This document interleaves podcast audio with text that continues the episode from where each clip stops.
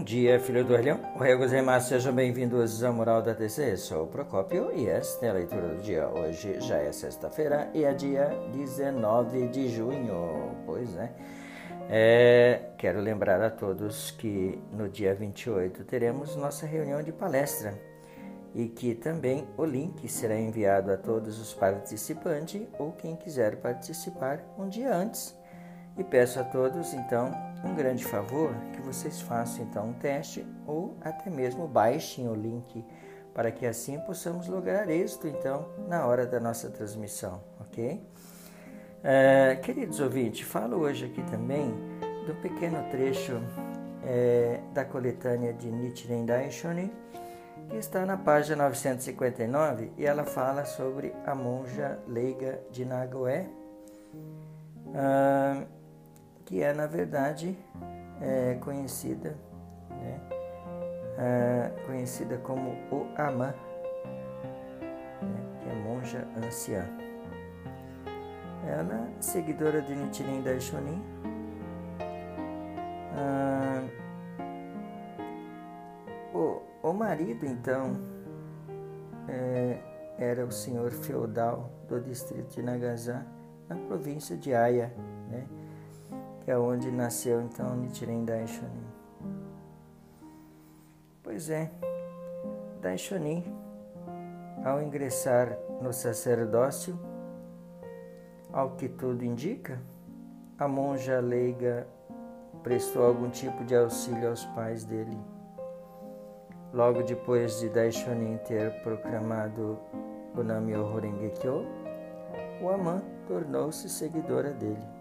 No entanto, ela o abandonou a fé na época da perseguição de Tachinokoshi, quando Nichiren Daishonin regressou do exílio da ilha de Sado, se instalou em Minobu.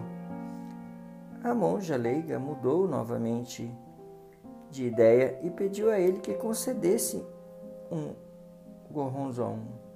Daishonin recusou em razão de o Amã demonstrar uma fé instável. Pois é, mas apesar disso tudo, ele concedeu o Goronzon a Nijamã, né, que era a esposa do filho. É, segundo outras fontes, neto de Uamã. Queridos ouvintes, Neste pequeno trecho, Nichiren Daishonin fala sobre a fé instável. Se você que está me ouvindo nesse momento tem a sua fé instável, procure melhorar, pois uma fé instável com certeza não é uma boa coisa para ninguém, principalmente se você precisa buscar alimento para a sua alma, alimento para o seu espírito. Você deve, na verdade, lançar sua rede ao mar quando você não está com fome, para que isso quando você estiver fome, com certeza você terá peixe. Em essas parábolas, quero falar aqui que se você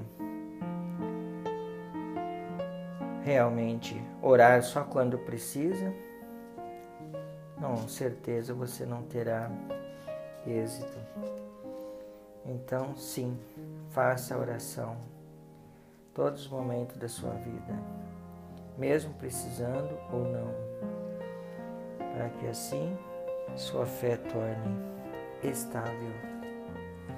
Queridos ouvintes, quero mandar aqui hoje um grande abraço a uma pessoa, a uma rainha de grande fibra, uma pessoa auto-resiliente, que é a dona Marlene.